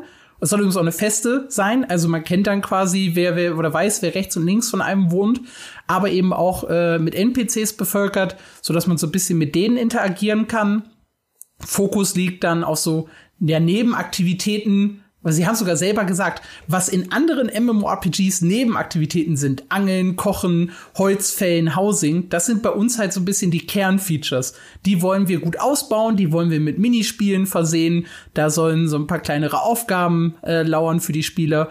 Und äh, wie Leia richtig gesagt hat, null PvP, das wird, glaube ich, einige Leute freuen. Und generell kämpfen äh, wirklich sehr, sehr weit im Hintergrund. Es gibt so Adventure Zones, in die man dann reingehen kann. Da warten Schätze, da warten auch ein paar Gegner, die man besiegen kann, wenn man möchte. Aber man muss halt nicht. Also das ist halt, ich, ich glaube, das ist auch so ein bisschen die Prämisse. Man kann viel machen, muss aber im Grunde nichts. Das heißt, man hat so ein bisschen die Wahl, äh, worauf habe ich Bock, was kann ich machen. Das ist nichts, würde Schumann jetzt sagen, für den Hardcore-Grothaus. Ja, der, der fühlt sich da gar nicht wohl. Aber ich glaube halt schon, dass das eine, eine, eine sehr, sehr große äh, Zielgruppe hat, das Spiel. Nicht umsonst war halt Animal Crossing eines der meistverkauften äh, Spiele für die Switch. Und wird immer noch viel gespielt. Hat er immer noch äh, Erweiterungen und so, die auch immer noch ges gespielt werden wie, wie bekloppt. So. Also ein Spiel wie Palia will sicher auch neue Zielgruppen für das MMORPG-Genre erschließen. Das ist auch wichtig. Also eher Leute, die schon angekommen sind, die nicht mehr so viel Aufregung brauchen in ihrem, in ihrem Gaming. Wahrscheinlich will man auch direkt Frauen ansprechen. Ich habe jetzt die Statistik gelesen, dass Lost Ark etwa 25% Frauen anspricht zum Beispiel. Aber man kennt nicht die genauen Zahlen von Spielen wie WoW oder Final Fantasy XIV. MMORPGs sind generell auch ein Genre, wo man schon noch mehr Frauen gebrauchen könnte und auch erreichen will. Animal Crossing war ja, glaube ich, unter Frauen sehr erfolgreich. Unter anderem auch. Also ja, das äh, war natürlich auch, weil viele äh, das kam, Animal Crossing war damals einfach perfekt, dass, als es das für sie, für sie war es perfekt, dass sie rauskam, als die Pandemie auch gerade so richtig losging. Da habe ich auch von sehr vielen Frauen im Umfeld mitbekommen, die früher mal gespielt haben, irgendwann aufgehört haben, die haben sich dann eine Switch besorgt und Animal Crossing, weil das sind halt Spiele, die kennen viele so in der Form halt auch noch. Das geht ja auch so ein bisschen in die, in die Facebook-Games, wo man dann, sage ich mal, seinen farmen kann und so, die aber natürlich viel cooler und schöner gestaltet sind, mit mehr Inhalten und grafisch mehr hermachen und so. Also gerade diese Aufbauspiele, auch ähm, Sims auch sehr äh, beliebt unter Frauen. Da gibt's auch einige Statistiken zu und auch Aussagen von den Entwicklern und Entwicklerinnen. Also das ist schon was, was dann auch ähm, ja, äh, Frauen auf jeden Fall anspricht. Ich sehe halt in, in, in Palia übrigens auch ein, ein sehr, sehr schönes Familienspiel, was man halt so, so gemeinsam zocken kann.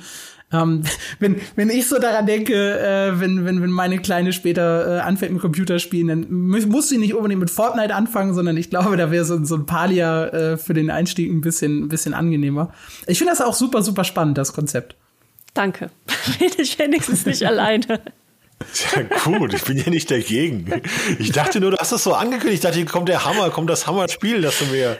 Das du weißt schon, dass ich ja auch schon mal sehr begeistert von einem Spiel erzählt habe mit zwei Kiwis. Also Langsam, langsam müsstest du meinen Geschmack doch kennen. Aber wir haben noch zwei Highlights, mindestens. Ja, genau. Ein, nämlich ein Highlight, über das wir jetzt auch schon ziemlich lange reden. Ähm, wir haben es sogar schon kurz hier im Podcast erwähnt gehabt.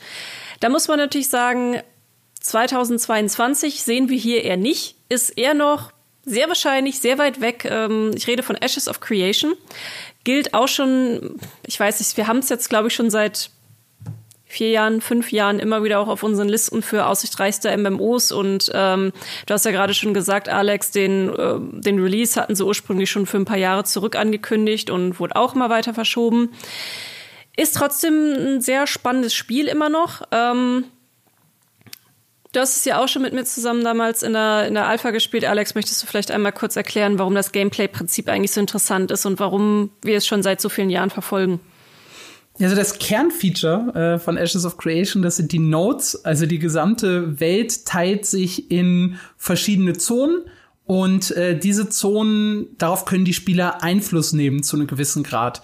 Ähm, eine Zone beginnt ganz unten mit einem äh, ja, mit nichts drauf quasi, außer ein paar äh, PvE-Mobs und man kann dann in der Mitte eine, eine kleine Siedlung gründen. Und diese Siedlung kann dann immer größer werden, wächst von einer kleinen Ansammlung von Zelten bis irgendwann hin zu einer riesig großen Metropole. Und zusammen mit diesem äh, Leveln der Stadt soll dann auch das Gebiet drumherum leveln. Neue Quests werden freigeschaltet, Dungeons tun sich auf, Bosse tauchen plötzlich auf der Map auf, die dann äh, so ein bisschen mit der Stadt konkurrieren. Das ist so der, der PvE-Gedanke und der PvP-Gedanke ist dann, hey, wenn es halt so Städte gibt, dann kann ich da auch drum kämpfen und die erobern und zerstören, also entweder zerstören oder gleich komplett erobern und äh, dann mir halt selber was eigenes aufbauen mit meiner Gilde. Die Stadt selbst kann Bürgermeister wählen, da gibt's Housing für bestimmte Personen. Je weiter die ausgebaut wird, desto cooler ist halt die Stadt. Das ist so so ein bisschen der der Gameplay Loop und äh, der Gedanke von Ashes of Creation. Kombiniert wird das dann mit einem äh, Hybrid-Kampfsystem, wo sie halt auch sagen, okay, es gibt Leute, die stehen auf Tap-Targeting, es gibt Leute, die stehen auf äh, Action-Kampfsysteme und äh, wir mixen das jetzt einfach mal und gucken, was passiert. Das heißt, man kann quasi äh, selber bewusst entscheiden, ähm, will ich zielen, muss ich zielen äh, mit meinen Fähigkeiten oder sage ich halt, äh, ich habe so ein klassisches Tap-Targeting, äh, wählen Ziel an und alles, was ich werfe, landet genau auf dem, bei dem. Das ist so die, die grundsätzliche Idee, wie sich Ashes of Creation spielen soll. Riesige Welt, eine richtig große Anzahl an Städten und äh, dazwischen warten dann auch noch kleinere Events wie irgendwie Karawanen, Materialtransport, Crafting soll eine wichtige Rolle spielen. Ähm, sehr, sehr sandboxig, also auch hinten raus. Mhm. Und da gab es Anfang 2021 dann auch äh, das erste Mal so richtig große Aufmerksamkeit, nämlich dann, als die Alpha gezeigt wurde. Ähm, da durften zuerst die Spieler drüber reden, aber kein Bildmaterial zeigen. Und zwei Wochen später haben sie gesagt, eigentlich ist das totaler Schwachsinn. Äh, ihr dürft jetzt auch äh, ein bisschen, ein bisschen Bildmaterial raushauen. Ähm, die Alpha 1 ist dann auch offiziell gestartet und Leute konnten das Ganze streamen und, und Videos machen und so weiter. Und danach wurde es relativ ruhig um das Spiel, was einfach daran liegt, dass es noch unglaublich weit weg ist von dem, was es irgendwann mal sein möchte. Das Kampfsystem ist sehr, sehr rudimentär. Die Welt ist noch deutlich kleiner als das, was geplant ist. Äh, die Städte lassen sich noch nicht bis zu einem Maximum äh, hoch ausbauen. Also ein Release vor 2023, 2024 klingt eigentlich jetzt schon sehr, sehr unwahrscheinlich. Das war auch so die Entzauberung dieses Jahr, die die Ashes of Creation mitgemacht hat. Das Spiel war ja, ja jahrelang unter NDA, man durfte also nur über die Konzepte sprechen oder über die Ideen, aber noch nicht, wie das wirklich aussieht. Und als dann klar war, wie weit, wie, wie es wirklich aussieht, wie weit sie noch von dem fertigen Spiel entfernt sind, war, glaube ich, bei vielen schon eine Ernüchterung da, wo man sieht, ah, die kochen auch noch mit Wasser und da gibt's noch Probleme und da ist der Bosskampf. Hat zwar Potenzial, aber bis das mal so ist, wie es in meiner Fantasie war, wird's noch fünf Jahre dauern. Und das war, glaube ich, schon alles sehr ernüchternd. Weil diese, diese Geschichte, was wir eben erklärt haben mit dem Node-System, das ist halt der Traum, den EverQuest Next vor Jahren gezeichnet hat, eine lebendige Welt. Also ein MMORPG, das nicht langweilig wird, sondern, äh, sondern so ein Event-Charakter hat, wo sich jeden Tag irgendwas verändert. Dann heißt es, oh, wenn du hier zu viel Erz abbaust, da wacht dort der Drache auf und dann spricht da der Vulkan aus und dann hast du dieses Abenteuer, das auf dich wartet und das noch keiner vor dir bestritten hat. Und das ist natürlich eine Traumvorstellung von vielen Leuten, so eine virtuelle, lebendige Welt, die sich immer wieder verändert in einem MMOPG. Das ist ja genau das, was man von Guild Wars 2 lebendige Welt mal erwartet hat, was da so, was das Versprechen war. Das ist das, was Leute in ESO, in WoW, in Final Fantasy 14 sich wünschen, aber was noch kein MMOPG geliefert hat. Sondern der Content ist eigentlich immer statisch und irgendwann schläft der ein. Und bei Guild Wars 2 sind dann so drei, vier Elemente mal dynamisch, aber das ist ja nichts, womit du dich jetzt wochenlang beschäftigen kannst. Diese Idee, dass du, dass du einloggst und die Welt verändert sich, das kickt viele, viele MMOPG-Spieler richtig. Mhm. Also man muss da auch äh, sagen, wir haben ja am Anfang auch oder schon öfter jetzt hier über das Thema Geld gesprochen. Es steckt schon viel Geld hinter Ashes of Creation. Ähm, da steckt eben jemand hinter, der ist äh, so ein sogenannter Self-Made Man, hat äh, sich selber Reichtum verschafft über das Verkaufen von, von Säften im Prinzip, äh, kann man sagen. Und er hat selber viel Eigenkapital. Aber es gab auch eine Kickstarter-Kampagne ganz zu Anfang, die auch erfolgreich war. Der ganz große Nachteil aber von allen Kickstarter-MMOs ist, dass die Entwickler und Entwicklerinnen müssen extrem früh rausgehen mit irgendwas, weil du kannst ja nicht einfach halt Geld verlangen äh, oder fragen, ohne jetzt irgendwie was zu zeigen. Das heißt, es werden sehr früh irgendwelche Assets halt erstellt, es werden sehr früh Konzepte erstellt und man hört schon was von diesen MMORPGs, wir hatten es ja, glaube ich, ganz zu Anfang vom Podcast ja auch, dass man im Westen eigentlich erst ein Spiel vorstellt, wenn es schon kurz vorm, vorm Abschluss ist. Ist bei Kickstarter halt nicht der Fall. Das heißt, die sind so früh dann eigentlich schon immer raus, dass es dann immer gefühlt noch ewig und Jahre dauert. Und in den Jahren haben dann auch die Leute Zeit, sich so einen Traumschluss im Kopf zurechtzubasteln und äh, äh, sich selber hochzuhypen. Und dann ist natürlich dann auf einmal ähm, x Jahre später, ich weiß gar nicht mehr genau, wann die, äh, wann die Kickstarter-Kampagne damals zum ersten Mal hochgekommen ist. Ist auf jeden Fall schon einige Jahre her. Ähm, dann ist so eine Alpha natürlich ernüchternd, weil auch viele eben auch ähm, Ashes of Creation wurde auch immer so ein bisschen versus New World gesehen. Was wird jetzt das tolle große MMORPG davon? Ja, in der Alpha One, ich habe so damals auch gespielt. Es ist wirklich noch, also man muss es wirklich noch mal sagen, es ist wirklich noch extrem am Anfang. Also das wird noch Jahre dauern, bis das da ist. Und wie es dann wird, weiß man auch nicht, ähm, denn es ist alleine dieses Notsystem ist natürlich auch ein extrem ambitioniertes Projekt, einfach, dass das wirklich fluffig laufen kann. Also bin immer noch ein bisschen skeptisch, was Ashes angeht, aber könnte auch was Cooles werden, sagen wir mal so. Auf jeden Fall was, was man im Auge behalten sollte. Ich muss auch sehr hart sagen, dass MMOPGs mit Crowdstarting bisher alle enttäuscht haben. Dark Age of, also äh, Cabinet Unchained, total tot. Äh, Chronicles of Valyria, Betrugsfall, total tot. Crawfall erschienen, aber eigentlich tot, schon verkauft. Tot beim Start, der ja, schon verkauft. Albion äh, Online ist das einzige, was sich wirklich so durchgesetzt hat. Das, das Citizen ist so ein Fall, wo halt ewig drüber diskutiert wird. Das hat aber schon derart irre Dimensionen mit 400 Millionen oder so, was die haben, dass es eigentlich mit einem Crowdfunding-Spiel schon kaum noch was zu tun hat. Die haben jetzt ein Studio in England gekauft, wo 1000 Leute Platz haben sollen. Also das ist schon so, geht schon Richtung Weltherrschaft. Die haben da ganz andere. Das, das fällt eigentlich aus diesem Muster raus. Wir, wir haben ja in den letzten vier, fünf Jahren über viele Crowdfunding-MMOPGs berichtet und das sind wirklich sehr oft bleibt da eine enttäuschte Community zurück. Es geht um äh, gebrochene Versprechen, dass, dass Visionen gezeichnet wurden, die nicht mal im Ansatz erfüllt wurden. Das ist insgesamt eine sehr ernüchternde Zeit auch für, für OPG-Fans, die sich auf so Spiele gefreut haben. Wo ich auch von vielen jetzt lese, gut, ich habe damals 60 Euro ausgegeben, es war ein Fehler, ich mache es nie wieder. Es wird wahrscheinlich auch in Zukunft kaum noch diese, diese Crowdfunding-MMOPGs geben, weil die Leute einfach extrem skeptisch ja, geworden sind. Also wenn er schon, also wenn da so viel Eigenkapital hintersteckt, vielleicht wäre für sie auch von Anfang an eine andere Art von Finanzierungsmodell klüger gewesen als äh, Crowdfunding, weil da mittlerweile eben auch so ein, so ein richtig mieser Ruf hintersteckt einfach. Aber gut, wie gesagt, es ist halt trotzdem irgendwie äh, ein spannendes Projekt. Dann haben wir auch schon das letzte Spiel unserer äh, Liste erreicht und das ist Crimson Desert. Crimson Desert ist auch ein ganz besonderer Fall, muss man sagen. Und man könnte auch darüber streiten, ob es was auf dieser Liste zu suchen hat oder nicht. Es sollte eigentlich schon 2021 ähm, released werden. Wann es kommt, ist jetzt eher unbekannt.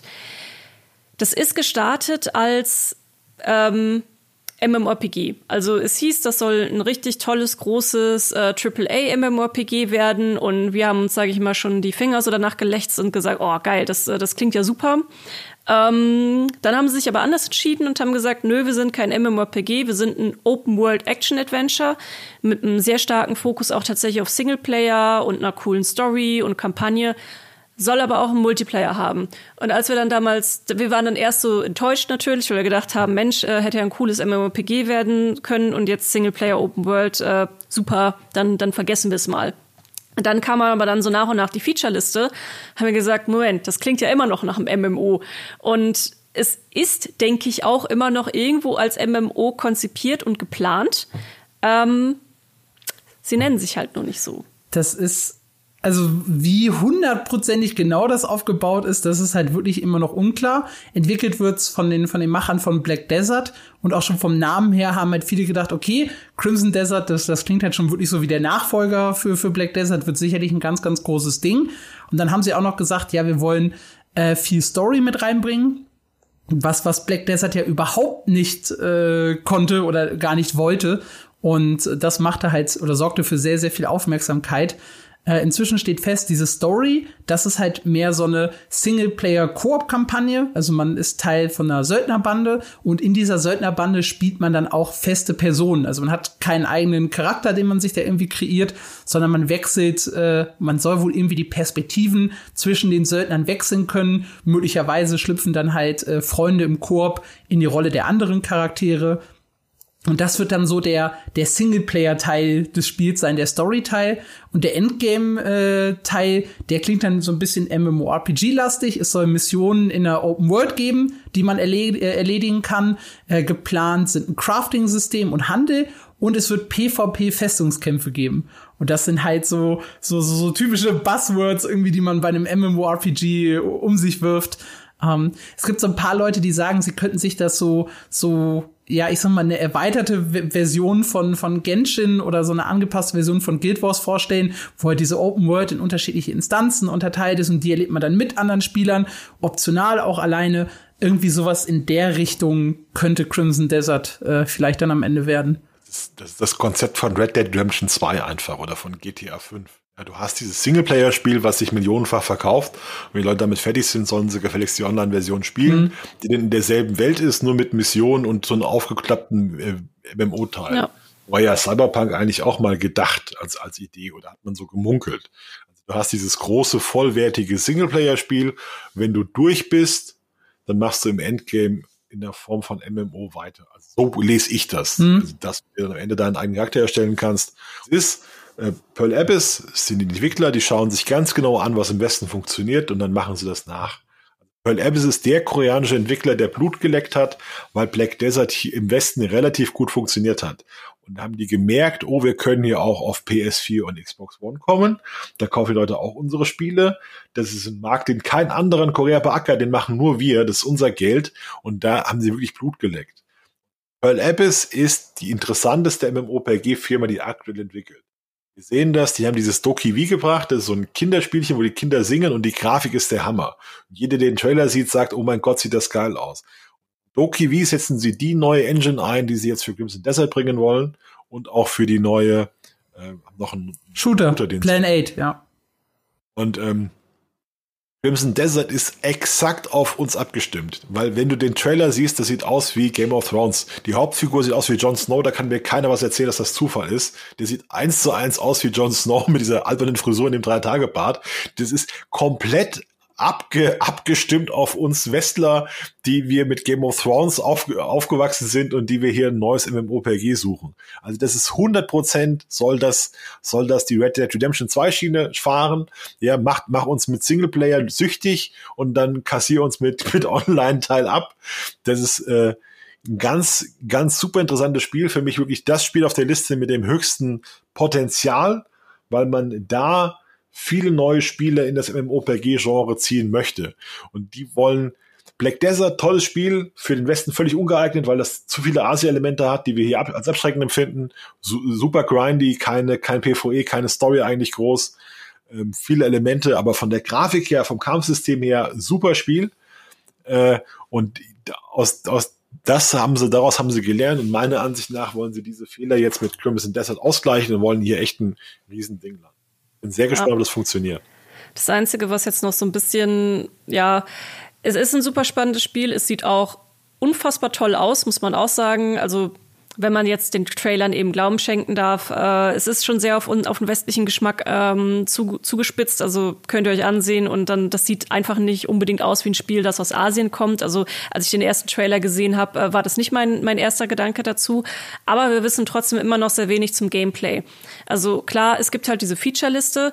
Dann muss man auch immer so ein bisschen vorsichtig sein, wenn dann tatsächlich genau sowas passiert, erst zu sagen, nee, wir sind ein MMORPG, ach nee, jetzt sind wir irgendwie Singleplayer mit Kampagne es kann auch sein, dass sie sich einfach nur von diesem Begriff MMORPG lösen wollten oder MMO, weil der schon so stark besetzt ist mit WoW, ähm, dass äh, sie dann sagen, wir, das war ja dann auch so ein bisschen, bisschen schwammig, wir sind unser eigenes Genre, war dann irgendwie die Aussage. Und ja, es ist Open World Action Adventure, also es, es wirkt teilweise im Konzept noch etwas schwammig, was es jetzt werden soll. Also ich sehe natürlich, wie es an sich aussieht, so dieses Game of Thrones-artige, aber ich habe noch wenig Bilder im Kopf, wie sieht das dann wirklich aus, wenn ich spiele. Also da, das, das kann ich mir gerade noch nicht vorstellen. Assassin's Creed. Also Ubisoft hat, hat mit Assassin's Creed eigentlich eine riesen Franchise, wo jeder sagt, es könnte eigentlich ein MMOPG werden, was aber keiner macht. Ja, also dieses Gameplay mit dem, mit dem Schwert und Schwert und Schild und ein bisschen durch die Gegend springen und diese vielen Collectibles und so weiter, das ist eigentlich ist das eine Millionen-Dollar-Idee, die nur wir umsetzen müssen. Ich gehe stark aus, dass die das machen werden. Es war ohnehin schon, also das mit diesem, diese Änderung, wir sind kein MMOPG, das waren sie von Anfang an nicht. Also die hatten von Anfang an diese ganzen Trailer und so weiter, da hast du immer eine Hauptfigur gesehen, diesen Jon Snow versteckt. Und das ist eigentlich für ein MMOPG total ungewöhnlich, dass du immer nur eine Figur siehst. Also das, es muss ja verschiedene Klassen geben, du musst ja nicht verschiedene Helden haben, die du in so einem Trailer zeigst. Ich glaube, wenn in dieser Lost Ark Trailer irgendwie 18 verschiedene Helden oder so, ja, da hast du nicht eine Hauptfigur, die da alles durchmacht. Das ist ganz typisch für so ein Spiel wie, ja, für so ein, für ein klassisches Storyspiel wie eben Red Dead Redemption 2. Also was die geändert haben, ist das Etikett drauf. Die haben dann irgendwie gemerkt, oh, MMOPG, vielleicht keine gute Idee. Das hatten wir wahrscheinlich auch nie. Wer weiß, was da passiert ist. Aber äh, ja, aber wirklich super spannendes Spiel, aber ganz komisch zu erklären und so weiter, weil da auch wieder, weil du auch merkst, ähm, also Pearl Abyss, die haben vor Jahren gesagt, sie wollen die Weltherrschaft. Ich habe gedacht, die spinnen völlig, ihr habt da ein Spiel, was wollt ihr denn? Und die haben sich jetzt innerhalb von zwei, drei Jahren derart weiterentwickelt, haben äh, EVE Online gekauft, haben sich von dem Publisher getrennt, den sie in Südkorea hatten, bringen alles selbst raus, haben diese neue Engine entwickelt, haben super interessante neue Konzepte die, auf den Weg gebracht. Echt super spannend. Also gerade die Engine finde ich finde ich super super interessant. Ähm, die ja, da gibt's wunderschöne Videos zu, ähm, wie die mit der Umgebung interagiert, mit Schnee, mit Nebel, mit Wind. Mhm. Ähm, das sieht schon echt sehr sehr sexy aus. Über die haben sie doch auch so viel Geld reingeholt, ne? Über die wollen sie noch viel Geld reinholen. Ich erinnere mich, dass ich da irgendwie mal einen Bericht drüber gelesen habe, aber ich habe dann jetzt auch nur noch schwammig im Kopf, dass, äh, dass da auf jeden Fall auch für sie so ein bisschen eine Gelddruckmaschine hintersteckt. Die Druckmaschine war Black Desert Mobile in Asien, da haben sie richtig cool. Ja. Muss man, also Pearl App ist wirklich so ein, so ein Traum von einem Unternehmen eigentlich aus, aus seiner Perspektive, die auch neue Wege gehen. Die haben nach einer Weile gesagt, hier unser Black Desert schon ganz schön alt aus, machen wir eine neue Engine, machen wir ein Grafik-Update. Das macht kein Mensch sonst, ja. Das, kein Mensch sagt, wir machen jetzt mal ein Grafik-Update. Das macht nur Pearl Abyss. Und das ist halt was, wo jeder Spieler sagt, ja, gute Idee, mach das mal bitte. Ja, ich will auch wieder, dass mein Spiel zwei Jahre jünger aussieht. Ja. Ja, und man kann natürlich an dieser Stelle auch nochmal wirklich empfehlen, wenn ihr auch einen Eindruck von dieser Engine bekommen wollt, dann guckt wirklich, googelt das einfach mal Do, Ke, Wie, also mit V, geschrieben im Prinzip Do, D-O-K-E und dann V und guckt euch einfach mal das äh, Material dazu an. Also es ist ein kunterbuntes Spiel. Es ist eindeutig auch für auch Familien, kleine Kinder gebrandet, so ein bisschen Pokémon-artig, sehr bunt, sehr äh, ja, also schon sehr, sehr, sehr bunt. Ihr werdet sehen, was ich meine, wenn ihr es euch anguckt. Aber wir sind uns alle einig, dass die Grafik einfach fantastisch aussieht. Also als der Trailer dann auch zum ersten Mal hochkam, da wurde die Grafik auch überall in allen Foren, wo es halt irgendwie aufkam, wirklich gefeiert ohne Ende. Mit was ist das für eine Engine? Was ist das für eine Engine? Ne? Also da, da kriegt ihr dann zumindest einen Eindruck, was die Engine kann, auch wenn euch das Spielkonzept vielleicht überhaupt nicht zusagt, weil es halt wirklich super quietsche, quietsche bunt ist. Ne? Aber lohnt sich schon, sich das mal aus dem Gesichtspunkt anzugucken. Das war dann auch unsere Liste. Sind durch mit den aussichtsreichsten MMORPGs 2022 äh, und ein Stückchen darüber hinaus. Habt ihr noch ein, ein Schlussresümee? Also ich sehe äh, 2022 an sich als äh, sehr, sehr spannendes MMORPG-Jahr. Ähm, wir hatten ja wirklich 2017, 18, 19, 20 äh, eher sehr, sehr ruhige und uninteressante Jahre. Da waren dann plötzlich äh, Asteria oder WoW Classic die, die Highlights. Ja, viel, viel besser wurde es nicht. Ähm, und wir hatten jetzt, fand ich, letztes Jahr schon ein paar sehr, sehr interessante Dinge, äh, sehr, sehr interessante Spiele mit New World unter anderem mit dabei. Und jetzt kommen halt mit äh, Lost Ark und potenziell noch ein paar anderen Games auch, glaube ich, ganz, ganz gute Zeiten auf uns zu. Und habe vor allem einen, einen, Blick auf den Februar. Äh, da gibt's dann nämlich neben dem Lost Ark Release auch noch Erweiterungen für äh, Guild Wars 2, für SWTOR, äh, Elden Ring und ähm, Witch Queen für Destiny, also für, für MMO und RPG-Fans ist, äh, glaube ich, der, der Februar ein, ein, richtig krasser Monat, bei dem man gar nicht weiß, was man zuerst machen möchte. Ja, brauchen wir schon fast eine Urlaubssperre bei uns. für Februar. OPG-Genre geht wieder los, aber es geht nicht so los, wie sich das viele, viele Leute hier wünschen würden. Die meisten sind ja mit Spielen wie WoW aufgewachsen hier im Westen und die würden sich ein großes, neues, westliches MMOPG wie WoW wünschen. Also WoW 2 in irgendeiner Form oder wenn Guild Wars 3 oder ein super riesiges ESO-Erweiterung oder sowas. Das bekommen wir nicht. Ja, wir werden wir werden viel aus Asien bekommen. Also Asien ist wirklich die dominante Macht im MMOPG-Markt. Das sehen wir jetzt ganz klar. Und die haben einen anderen Geschmack. Und äh, ich weiß, dass das für viele ein Tabuthema ist, aber versucht's doch wenigstens mal. Also es ist nicht alles, es ist nicht alles furchtbar und es ist nicht eure eine Erfahrung mit Blade and Soul vor sechs Jahren, die jetzt für immer euren Asia-Geschmack äh, dominieren wird. Und ich, ich, ich kenne alle Vorbehalte gegen Asia-Spiele und Pay to Win und nur Grind und dann schalten sie die Server ab und ja, Kinder, Kinderfiguren und was es da alles gibt, da können wir uns schon drüber unterhalten. Aber äh, probiert doch mal ein Spiel wie Lost Ark aus. Wenn es euch nicht gefällt, es wird wahrscheinlich nichts kosten, dann gibt's halt zurück oder lasst gut sein. Aber geht auch mal mit offener mit offener Einstellung daran und nicht mit der Idee, ich hasse das Spiel eh und jetzt spiele ich es aus Trotz und nach zwei Stunden sage ich, Schumann, leck mich am Arsch, es war doch Mist, ich hatte doch recht, sondern gebt dem Spiel mal eine Chance. Mit Mobile will ich gar nicht anfangen, also wenn man Leute von Mobile überzeugen will, da haben wir, glaube ich, chancenlos, aber so, so ein Korea-MMOPG kann man schon mal spielen. Ja. Ja, das, da schließe ich mich an. Also die Liste ist nun mal sehr Asia-lastig und sehr viel Action-MMOs. Ein paar Diablo-ähnliche Spiele kommen da auf uns zu. Also äh, wenn euch das gefällt, dann wird 2022 für euch ein Fest, äh, wenn, wenn alles dann so noch hinhaut mit den Release-Daten. Muss man ja auch noch, immer noch mal gucken, wie haben die Pandemie da vielleicht auch noch mal äh, Steine in den Weg legt und äh, macht die Entwicklung der Spiele gerade auch nicht einfacher. Und ja, dann verabschieden wir uns auch für dieses Jahr.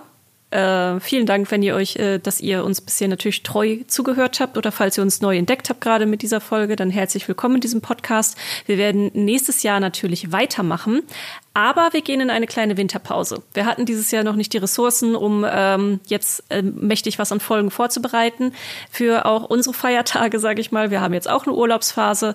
Ähm, zwei Wochen lang werdet ihr auf unsere Stimmen verzichten müssen. Äh, traurig, ich weiß, aber danach kommen wir wieder, versprochen. Eine Sache, auf die ich euch noch gerne aufmerksam machen möchte, ist, dass es bei Spotify, zumindest jetzt in der Mobile-App, kann man jetzt Bewertungen ablassen, also zwischen eins und fünf Sternen. Und ähm, ich gehe gerade davon aus, dass es dem Algorithmus sehr helfen wird, wenn ihr uns eine Bewertung da lasst. Am meisten freuen wir uns natürlich über fünf Sterne, aber lasst ruhig eine ehrliche Bewertung natürlich da. Äh, findet ihr dann auf der, auf der Seite einfach von, von meinem MMO-Podcast. Da sind da die Sternchen unter dem, unter dem Titel und da könnt ihr draufdrücken und eine Bewertung da lassen. Würde ich mich tierisch drüber freuen. Ähm, seid ihr Apple-Hörer, kann ich natürlich auch mal direkt an dieser Sache sagen. Auch da könnt ihr uns Bewertungen hinterlassen und auch äh, Texte dazu schreiben. Auch das hilft dem Algorithmus und hilft uns, äh, ja, mehr Sichtbarkeit zu bekommen. Deswegen wäre es natürlich schön, wenn euch das gefällt, was wir hier machen, wenn ihr das auch tut. Und Ansonsten wünsche ich euch natürlich ein paar besinnliche Feiertage, falls ihr das über diese, über die Feiertage hört. Einen guten Rutsch und alles, was dazu gehört. Und dann hören wir uns im nächsten Jahr wieder.